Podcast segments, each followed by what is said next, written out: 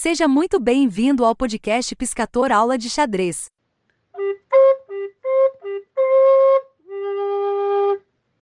Olá, como é que vai? Tudo bem?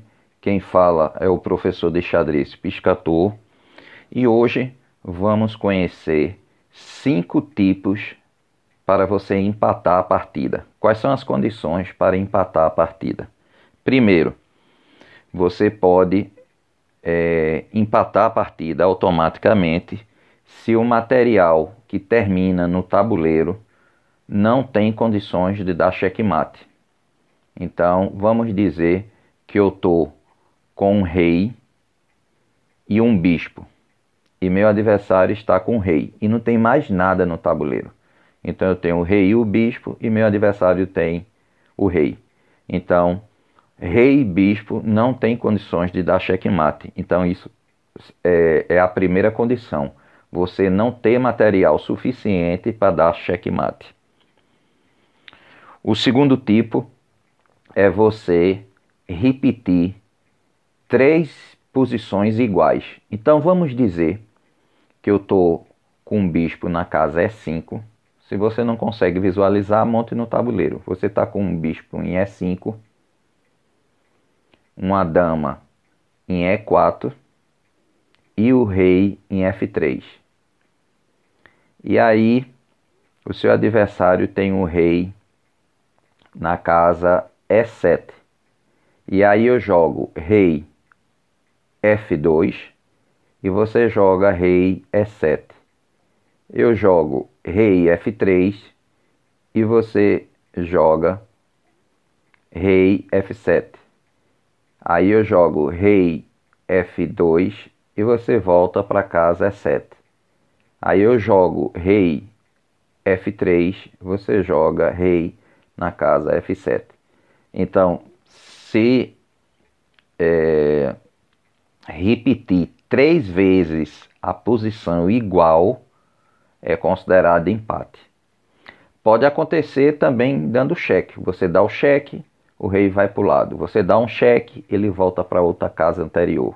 Aí você dá cheque, ele volta. E aí fica o constatado três posições iguais, tá? Se tiver um movimento diferente que não seja exatamente igual a, a três posições, a, a partida não é empatada. Então são três posições iguais.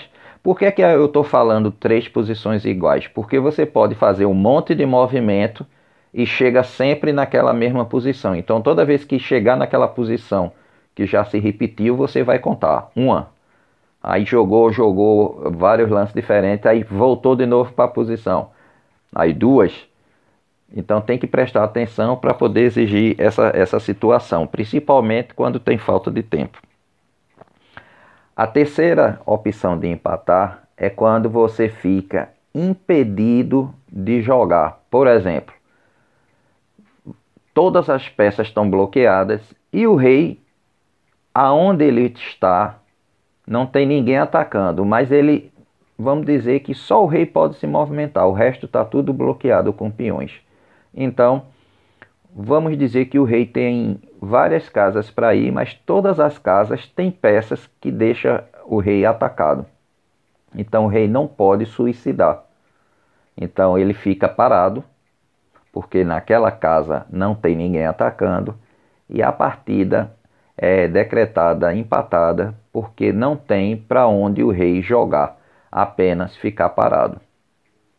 Então muita gente confunde essa posição que é chamado de afogamento Afogamento vem do termo espanhol de não é afogar, e sim de ficar sem ar. Então você fica ali naquele cantinho, não tem ninguém lhe atacando, mas você não é obrigado a jogar, você não é obrigado a suicidar, ok? Então, a, a terceira situação é você ser impedido de jogar porque você dá um lance irregular.